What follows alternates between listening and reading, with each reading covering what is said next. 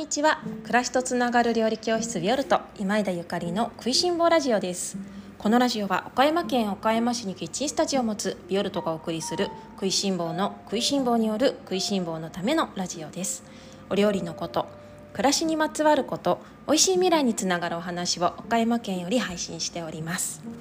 皆様おはようございます。料理家の今枝ゆかりです。本日は6月27日日曜日です。いかがお過ごしでしょうか？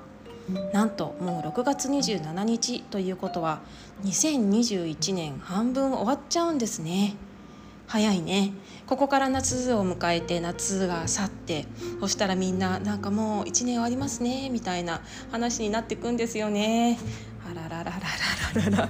皆様この半年どんなあの6ヶ月を過ごされましたでしょうか。なか私はね何でしょうね。もう本当にあっという間の、まあ、毎日ねこの6ヶ月ラジオ喋ってますね。私のこの2021年の半年を皆様お付き合い毎日お付き合いくださってありがとうございます。という気持ちでいっぱいですが今日は美味しい冷やし中華が食べたいというテーマでラジオをおしゃべりさせていただこうと思っております。その前にちょっとだけ近況報告をさせてください。えー、っとただいまビオルトのオンラインストアでは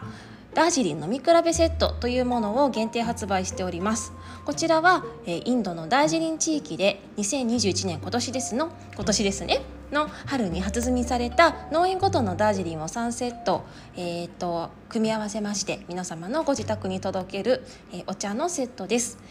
もちろんお家で皆様にじっくりお茶を味わっていただけたらという思いで販売しているんですけれどもせっかくだからねみんなでお茶飲めたら楽しいよねっていうことで7月10日の土曜日15時ぐらいに私が、えー、キッチンスタジオからビオルトの料理教室のキッチンスタジオから紅茶屋さんの岡田由里子さんと一緒にね3種類のお茶をぶっつけ本番でそれまで飲まないって決めてるんです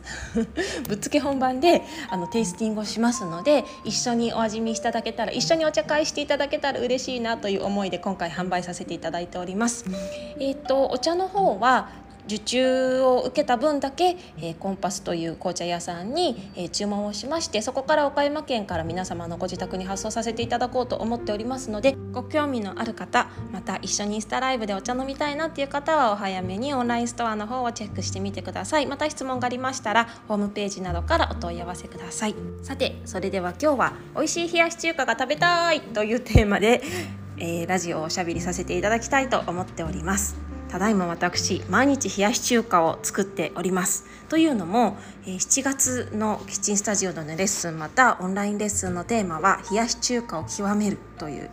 あのもう自分でね意を決してもう皆様そして自分のために一生この冷やし中華のレシピさえばあのさえあればね一生安泰みたいなあのオンラインレッスンが作りたくって冷やし中華一食の料理教室を 来月開催しようと思っております。冷やし中華っていうとね私も本当にいろんな思い出があるんですけれども皆様いかがでしょうか？小さい頃から冷やし中華が大好きで多分酸っぱいものが好きだったんだと思うんですけれどもこの夏限定のね夏休みしか食べな食べられない冷やし中華っていうのはもう本当に幼き頃から魅力的なおお皿のね一つでしたね。で妊娠した時もずっと冷やし中華を食べていたなって最近あの久しぶりに思い出してるんですけれども十何年前ですねその頃はあの横浜の中華街で美味しい冷やし中華があるっていう情報を友達から教えていただいてそれもねもう結構取り寄せて冷蔵庫に冷やし中華のあのキットパンパンにしてねなんか毎日食べてた気がする。今ね一生懸命思い出して探してるんですけどあの思い出せないっていうか探しても全然探し探せないんですよね。ちょっともうこうなったらね懐かしいその味が食べたくなってきてるのでお友達に連絡してそれを教えてくださった横浜の友達に連絡してどこのお店のだっけって聞いてみようかと思うんですけど探しても見つからないからもしかしたらもう通販とかしてないのかもしれないですね。ちょっとあの見つけたらまたラジオでおしゃべりさせていただこうかいただこうかな、まあ、とはいえねあの自分が作った冷やし中華が一番、まあ、美味しくってあの体も体もね楽ちんでそしてとても経済的なので私は夏休みの間ずっと冷蔵庫に冷やし中華のタレ的なものを常備しております。そうでいつもその私のねいつもの冷やし中華の、まあ、レシピを今回7月になって、まあ、このビオルトにいつも来てくださる皆様またこのあの食いしん坊界隈のね皆様ラジオを聴いてくださってる皆様ビオルトのオンラインレッスンをいつもチェックしてくださるくださる皆様に向けてあもうこの冷やし中華のオンラインさえあれば一生安泰みたいなそんなもう冷やし中華一食のねあのオンラインレッスン作れたらいいなと思って私毎日最近冷やし中華食べてるんですよ。あのお醤油だれごまだれありますね皆様どちらが好きですか？私はね選べないんですよね。どっちも好き。どっちも美味しいよね。今日醤油食べたら明日ごま食べたいし明日ごま食べたら明日はその次は醤油食べたいしなんなら一度に2種類食べてもいいよみたいな。なので7月ご紹介する冷やし中華のタレはねももちろん2種類。醤油だれとごまだれの作り方。まああの両方全然違う材料だとすごくあの大変なのでその醤油だれの、まあ、レシピを基本に少しずつ何かをプラスしてごまだれにしてあの一度醤油だれを作っていただけたらいろいろアレンジできるようなねなんか展開料理としてご紹介できたらと思ってるんですけれども。冷やし中華のレシピ作っててねいろんなあの上に具材をのせたりとかしてね一人でなんかいそいそとね楽しんでいるんですよね錦糸卵のせたりとかある日はゆで卵のせたりとか、まあ、きゅうりやもきゅうりはねもちろん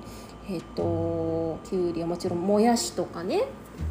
あとはチャーシューみたいなものを作ったりとかいやいやなんか蒸し鶏ものせたいよねとか、まあ、トマトも捨てがたいしスイカとかさくらんぼとかも可愛いよねなんてなんかいろいろやってるとね本当にバラエティ豊かでで結構お野菜も食べられるので夏休みのねなんか食事としてはなかなかいいあの存在だななんて思っているんですね。私は香港に住んでいたことがあるんですけれども思い返せば香港で冷やし中華は食べたことがない。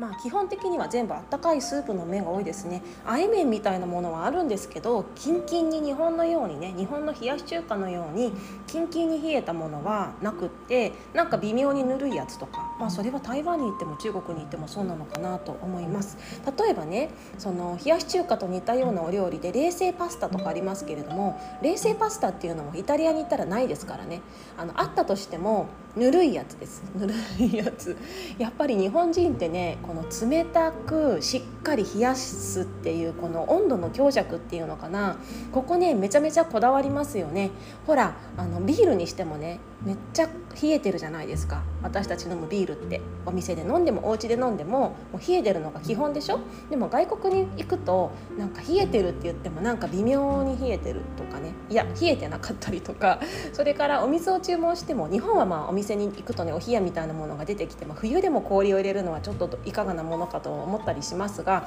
基本めっちゃ冷たいお水が出てきますよね。でも海外に行くとそのボトルのお水を頼んだとしても冷えてるものってほとんどなくってで、まあ、あえて冷冷たいのくださいって言わないとぬるいのが夏とかでも出てきたりするのでね冷たいものが欲しい人はね冷たいお水をくださいって言わないとちょっとね後からあらっていうことがあるかもしれないのでここは覚えておいた方がね海外旅行のためにいいかもしれないですね。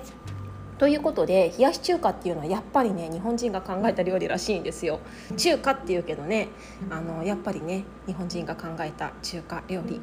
あのどうどうやって冷やし中華ができたのかなって私ちょっと調べてみたんですけど面白かったよ。なんかね中華レストランのあの方たちがね夏に中華料理のお店がなかなか繁盛しないと暑いから暑いところでなんかラーメン食べて日本人食べてくれないしやっぱりなんかちょっと油っぽいし売れ行きが悪いと。でということでなんかみんなでね中華レストランの人たちが考えてなんか冷たくして日本のねなんかざるそばみたいなイメージでのアイデアを出し合いながら作ったのが冷やし中華なんだって面白いですよね。であの日本の冷やし中華ってそのさっきもね話しましたけど結構水でちゃんとあのしっかり冷たくしてでそこに冷たい食材を入れてね冷たいっていう感じで食べるから、まあ、冷やし中華なんだけれども。これってねやっぱりあの水が豊富なねそして綺麗な水がないとできないじゃない。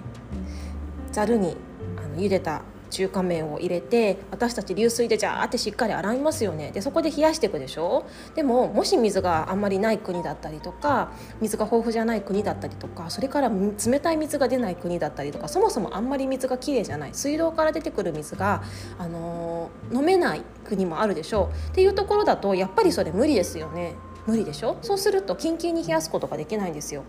日本ならではの、まあ、お料理って言われたら確かにそうだなって思います。多分中国ではなかなか全ての地域では冷やし日本風の冷やし中華っていうのはできないでしょうね。ね面白いですよね。というわけでなんか今回私この日本式のね冷やし中華のレシピをめっちゃ考えてで皆様がお家で一生ねこのビオルトの冷やし中華レッスンのねレシピであなんか美味しくご家族と食卓をね囲んでいただけたらなと思ってるんですけれどもだけどほらタレだけ美味しくできても麺があんまりいいものが手に入らなかったらやっぱりそれも残念でなんか麺中華の麺って意外とお腹で上 上手にっていうかなかなか消化されないものって多くないですか？皆さんどうですかね？ラーメン食べてなんか胃にもたれたっていうこと。いやまあ皆様一度は一度や二度ぐらいはあると思うんですけれども、まあね、油とかもそうかもしれないけどでも多分ね麺の存在もあると思うんですよ。そのラーメンの麺って長く、まあ、スーパーマーケットとかで売られているので保存するためにあれこれ入ってたりとかあとほら手打ちパスタとかねを自分で作ることを考えると、まあ、手打ちパスタ自分でお家で作る方少ないと思いますけど自分で麺をね手打ちしたものが1週間、まあ、2週間そのまま冷蔵庫の中でさえも品質が変わらずにあるっていうこと自体不思議じゃないですか。不思議ですよね。生麺がそのまま変わらずにあるっていうことは。だからやっぱりねあのいろんなものが入ってるんですよね。でまあいろんなものが入ってて美味しくてあの体も楽だったら全然言うことないんですけどでもやっぱりその分私はうん、なんか胃にもたれたりとかなんか体で違和感感じたり口に入った時にあなんかもうちょっとシンプルな優しい味が食べたいなとか思ったりするのね。だから料理教室でせっかく美味しいタレをご紹介するんであれば麺にもこだわりたいと思って今回お友達のねあのラーメン屋さんとかに麺を卸している業務用のね製麺屋さんにあのお声がけをしてあの料理教室のために美味しい冷やし中華の麺をあの分けてくださいってお願いしてているんです。えっと、またねこの 製麺屋さんの話はいずれあのそのうちさせていただきたいと思うんですけれどもやっぱね製麺屋さんもおっしゃってたけどねあのスーパーとかで売ってる麺っていうのはもう私もさっき言いましたけれど長くね保存ができないとすぐに賞味期限が切れて廃棄されてしまうあの原因となってしまうのでいろいろ入ってるからしょうがないんだよねってだけどそういう業務用の麺っていうのはほらお店の人もどれぐらいあのお客さんが来るってなんとなくみんなわかるでしょ？毎日お仕事をしてたら。だからまあ売り切れるあの分ぐらいを注文してで毎日毎日製麺屋さんに注文しているのでそんなにねなんか1週間も2週間も麺を冷蔵庫に入れとくっていうことをあまり仮定しなくても作れるんですよね業務用の麺だからこそ。だからなんかその目製麺屋さんのね麺でこの前ね冷やし中華作ったらねめっちゃ美味しくってで私はね冷やし中華すごい好きなんですよ。でもなんか夫はねあんまり好きじゃないっていうの。だけど私今週はもう毎日冷やし中華作りたいから家でも食べてって言ってな家族に冷やし中華を食べる一緒に食べてもらってるんですけどえあれ？なんかこの冷やし中華美味しいってこれならいっぱい食べれるわって言ってすごいバクバク食べてくれていや麺が美味しいってすごいねなんて言ってお家でね話していたんですよね、まあ、料理教室にご参加の方はご試食の際に美味しい麺もご用意しておりますので楽しみにしていてください。そしてえオンラインだったら麺買えないじゃん食べられないじゃんっていう方大丈夫です。あの朗報でございます。私オンラインのあのご購読の皆様に向けても製麺屋さんにお話をしてあの誰でも買えるようにあのそのオンラインレッスンのね発売日ぐらいになったらどうにかこうにかあの麺を皆様のところに美味しい麺もお届けできるような今計画を練っておりますので今年はねいっぱいいっぱい美味しい冷やし中華で体をあの整え癒していただけたらと思っております。というわけで7月は冷やし中華を極めるというあのテーマでレッスンをさせていただくんですけれどもあのまあなんか私も冷やし中華本当に大好きだからこうやって皆様にね美味しい美味しいこの共有っていうのかな？美味しい幸せを共有できるの嬉しいななんて思っております。ビオルトの冷やし中華どんなレシピなんでしょうか？皆様楽しみにしていてくださいね。それでは今日も美味しい一日をお過ごしください。暮らしとつながる料理教室ビオルト今枝ゆかりでした。